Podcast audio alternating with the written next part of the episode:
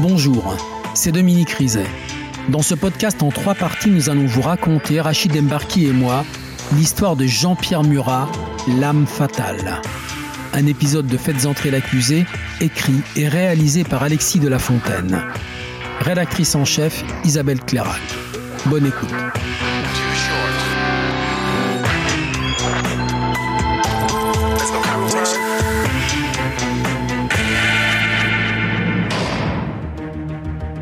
Christelle Maïri.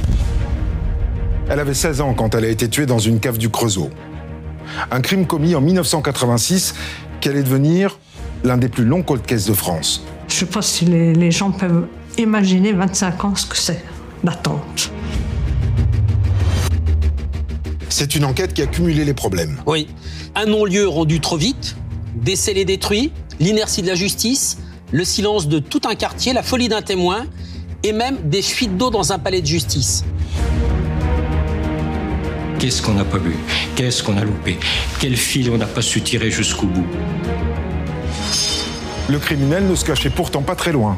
Obsédé par son crime, il en consignait chaque détail dans de troublants petits carnets. Il en a parlé à des policiers. Il l'a même avoué au cours d'une fête, sans que rien ne bouge. L'enquête impossible. On avait ce sentiment que quelqu'un savait et ne disait rien. C'était le mur du silence. Face à une justice frappée d'inertie, il a fallu le courage d'une mère pour venir à bout du mystère de la charmille. Moi, je suis prête à faire n'importe quoi. Je veux trouver qui, qui est l'assassin de ma fille. Et avec elle, des avocats déterminés. Notre certitude, c'est qu'en travaillant, on peut résoudre tous les dossiers criminels. Un policier hors norme. Je me suis lancé à fond. J'en ai fait une affaire personnelle. Et un expert qui savait lire dans les lames de couteau.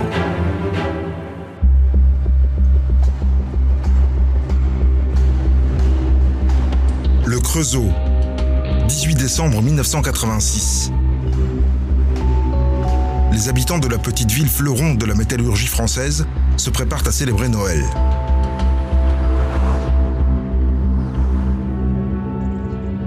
Mais dans le quartier de la Charmille, une femme n'a pas la tête aux festivités.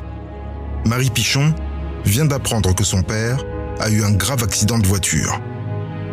Elle veut aller le voir, mais elle attend d'abord que l'une de ses trois filles, Christelle Maïri, rentre du collège. Marie Pichon, la mère de Christelle Maïri. À midi et quart à peu près, bon, pas de Christelle, elle n'était pas arrivée ni rien. Je me suis, là, je me suis inquiétée, c'est pas normal.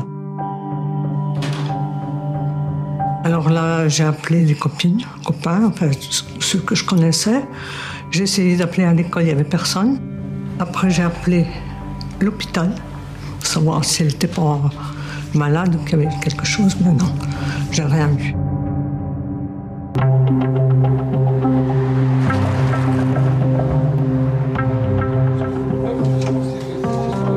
Commissariat, ils m'ont posé beaucoup de questions. Ils m'ont dit Oui, votre fille, elle est, peut-être partie, elle était manger avec des copains ou manger un sandwich dans un bar. J'ai dit Non, c'est pas possible.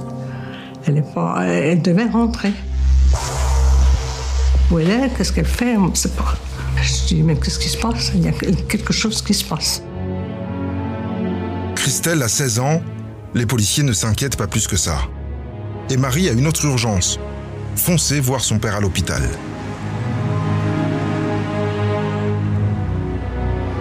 Soucieuse, elle remarque à peine les gyrophares qui foncent sur son quartier. La police judiciaire est en train d'investir le sous-sol d'un immeuble de la Charmille, à 250 mètres de chez elle.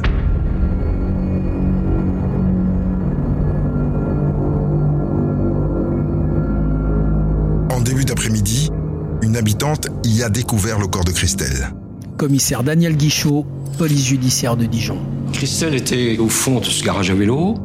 Elle était sur le dos. Ses vêtements étaient parfaitement en place. Inspecteur divisionnaire Toussaint Podgial, police judiciaire de Dijon. Les perforations sur le corps sont des traces de coups de couteau.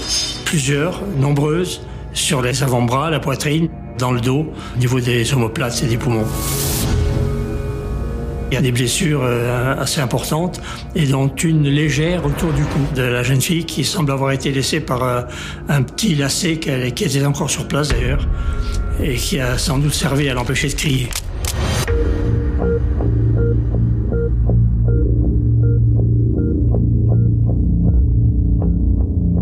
Tout était rangé, les vélos qui étaient posés contre le mur ne sont pas tombés. Suppose qu'il y a peu de bagarre et puis que les faits, tout à coup, ont mal tourné et se sont précipités. Pas de lutte, pas de vol non plus. Le sac de Christelle n'a pas été fouillé. Il est toujours à côté d'elle, comme son parapluie, encore humide, mais bien replié. Commissaire Daniel Guichot, police judiciaire de Dijon. Ça veut dire qu'elle avait pris le temps de le fermer euh, pour accepter d'aller euh, discuter avec quelqu'un dans, dans ce fameux sous-sol. Donc, a priori, on pouvait estimer qu'elle suivait quelqu'un de connaissance. Vous voyez une gamine avec euh, sa jolie frimousse. Ça fait mal, quoi. Tu es une gamine de 16 ans, c'est quelque chose qui, qui est difficilement admissible et c'est assez difficile.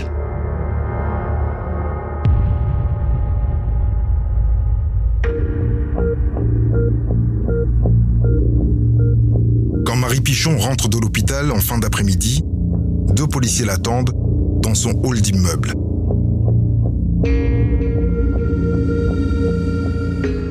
Vous avez retrouvé ma fille? Oui. Elle est où? Je dis, Ah ben, elle est- Ils ne savaient pas quoi me répondre. J'ai dit carrément, elle est morte. Euh, euh, oui, mais elle est morte, comment? Dites-moi-le. Je suis partie, euh, j'ai monté les étages, rentrée chez moi comme une folle. Je suis allée me taper la tête contre les murs. Il a fallu les, policiers pour me retenir et mon mari. Sinon, je me, je me finissais là. Et après, plus rien. Christelle Maillery sera inhumée cinq jours plus tard dans le cimetière du village de Mèvres, aux côtés de son grand-père qui n'a pas survécu à son accident de voiture.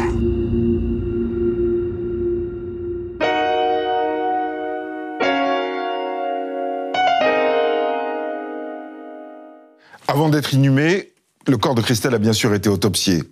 Alors que constate le légiste Alors, l'autopsie révèle 31 lésions sur la partie haute du corps euh, de Christelle. L'abdomen, le thorax, les bras, les épaules, des lésions qui ont toutes été provoquées par une arme blanche, pointue et tranchante. Et le légiste écrit chacun des coups viscéraux est à lui seul susceptible d'avoir provoqué la mort. On constate aussi une trace de lésion de striction sur la base antérieure du cou. Il l'a étranglé. Il l'a étranglé avec un lien et ce lien va être retrouvé sur place. C'est le fameux lacet. Alors ça montre tout ça qu'il s'est vraiment acharné. Mais est-ce que Christelle a pu se défendre? Oui, elle porte des traces de lésions caractéristiques au niveau des bras. Elle a mis ses bras devant elle et elle a été blessée. Euh, c'est important aussi de dire que le légiste ne relève aucune agression sexuelle évidente. L'arme n'a pas été retrouvée sur la scène de crime. On sait que c'est une arme blanche, mais quel type de couteau? Alors là, le médecin légiste est très précis. Il parle d'un couteau à cran d'arrêt, c'est ça, à ouverture automatique avec une lame qui fait 12 cm de longueur. Et est-ce que le légiste propose un scénario? Oui, pour lui, l'agresseur était seul et il a agi en trois temps. Premier temps, avec son couteau, il frappe Christelle dans le dos, dans le bas du dos à droite. Il lui passe ensuite le lien, le lacet autour du cou pour la maîtriser. Deuxième temps, il la frappe de face avec son couteau. Troisième temps, elle tombe et il s'acharne sur elle. Très violent, quoi. Très violent, ça a été très rapide et Christelle n'avait aucune chance de s'en sortir. Dès le lendemain, les policiers se mettent à la recherche du couteau, buisson par buisson. Des fouilles dont les journalistes ne perdent pas une miette. Alain Bollery, journaliste à Creusot Info. Ce qui est frappant dès le départ, c'est que personne ne comprend comment une jeune fille a pu être ainsi euh, assassinée, euh, plantée de plusieurs coups de couteau dans une cave d'un immeuble de la Charmille. Là, ça dépasse euh, le bon entendement. Inspecteur divisionnaire Toussaint Podgial, police judiciaire de Dijon. On est à peu près persuadé que c'est un crime local. C'est pas quelqu'un qui est venu de centaines de kilomètres à la ronde. La personne qui a commis ce crime est- est- do- doit être connue des gens du coin. Les ragots, les confidences, le bouche à oreille, les policiers comptent bien dessus. Parce qu'en 1986, pas d'ADN, pas de téléphonie, pas de vidéosurveillance. Il reconstitue l'itinéraire de Christelle entre le collège et la cave. Un chemin d'un kilomètre. Environ 13 minutes à pied. Ce jour-là, ayant été blessée, elle n'assistait pas à son cours d'éducation physique et donc elle a quitté le collège à 11 heures. Dix minutes plus tard, deux collégiennes ont doublé Christelle sur la rue Foch à hauteur de l'Hôtel Dieu. Elle était seule. 300 mètres plus loin, sur un chemin qui remonte vers le quartier de la Charmille, une femme pense avoir vu l'adolescente sous son parapluie. Mais cette fois, elle n'était plus seule. Un homme l'accompagnait. Le dernier témoin intéressant est une habitante de la Charmille. Le jour du crime, elle a été dérangée par un son étrange au moment où elle rentrait dans l'immeuble. Cette dame a cru entendre un gémissement. Elle a prêté l'oreille, elle a écouté, euh, ça ne s'est pas reproduit, donc elle, a dû, elle s'est dit sur le coup, ben, j'ai dû rêver. Probablement Christelle. Il était 11h30. Reste à trouver l'homme avec qui la collégienne a pu faire un bout de chemin. Autant dire tout le monde. Dans un quartier où tout le monde se connaît. Marie Pichon, la mère de Christelle Maillery. Christelle n'avait aucun ennemi, personne. On était toujours bien vus partout. Alors je me suis dit, c'est un rôdeur, c'est un, un drogué, c'est tout. Je ne pouvais pas accuser qui que ce soit.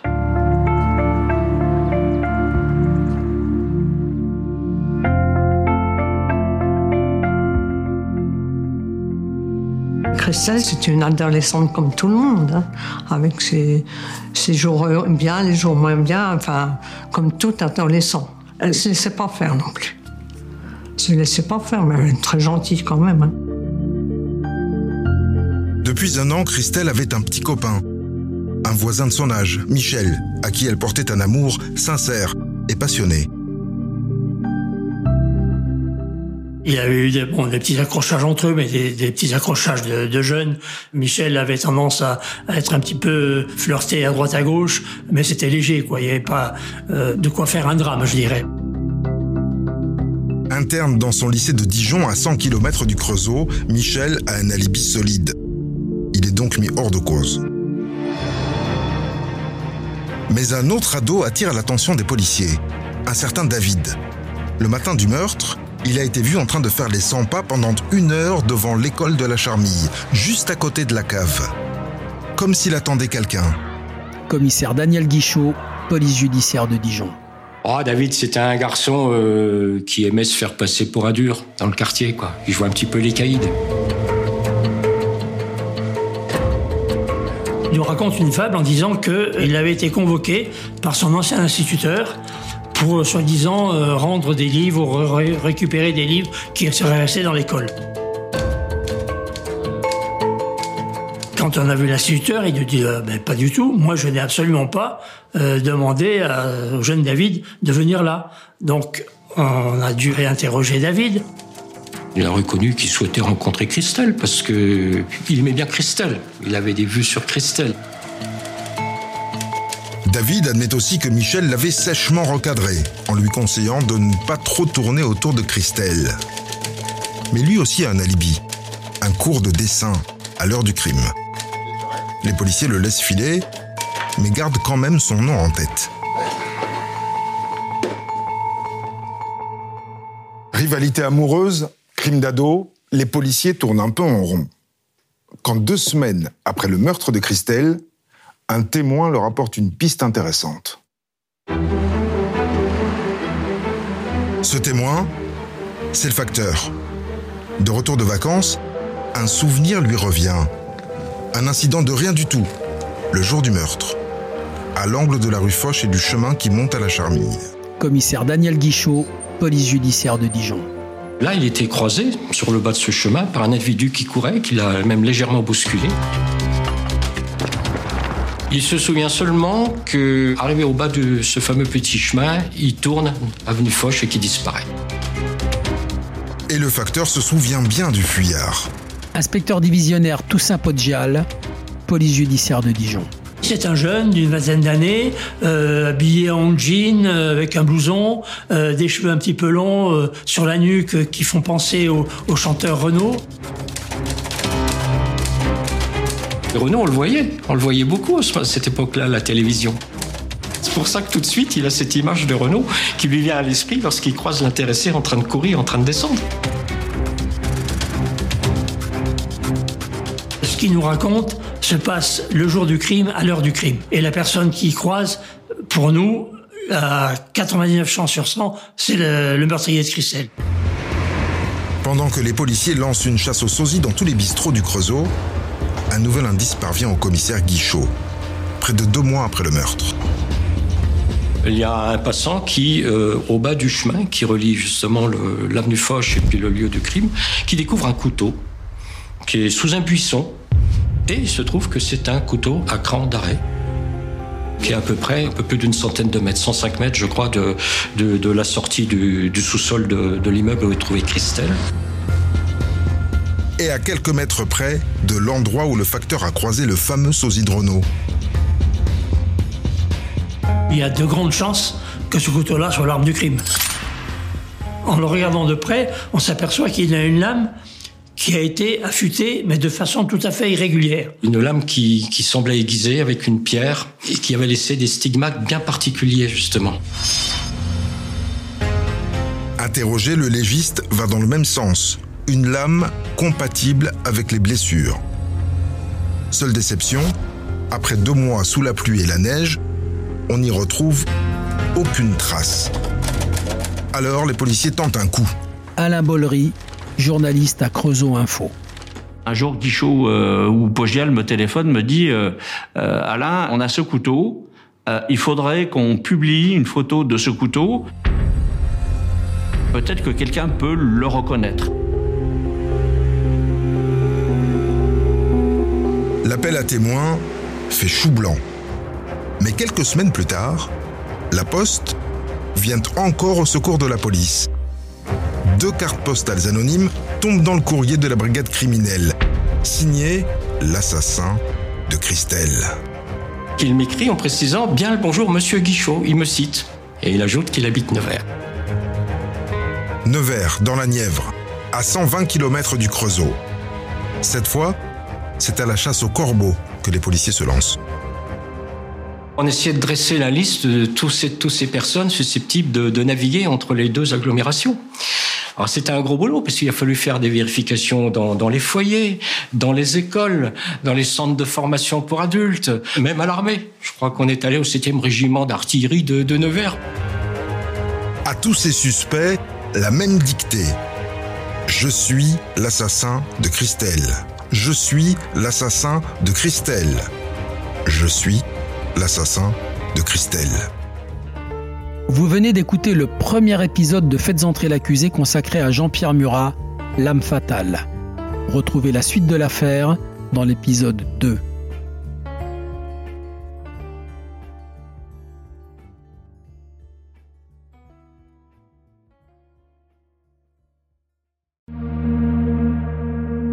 Bonjour, c'est Dominique Rizet une poignée de secondes. Voilà tout ce qu'il faut pour qu'une vie bascule. Juste une poignée de secondes. Un sursaut, un instant où le destin bifurque dans une direction ou dans l'autre. Sur le coup, je pensais pas qu'il était mort parce que je voyais pas de sang, on voyait rien quoi en fait. Sébastien s'est jeté sur son père. L'affaire Grégory, l'affaire Daval, l'affaire Cahuzac, vous les connaissez toutes, ça fait 40 ans que je vous raconte ses destins brisés. Aujourd'hui, dans l'instant où, découvrez les confessions de ceux qui sont au cœur de ces affaires.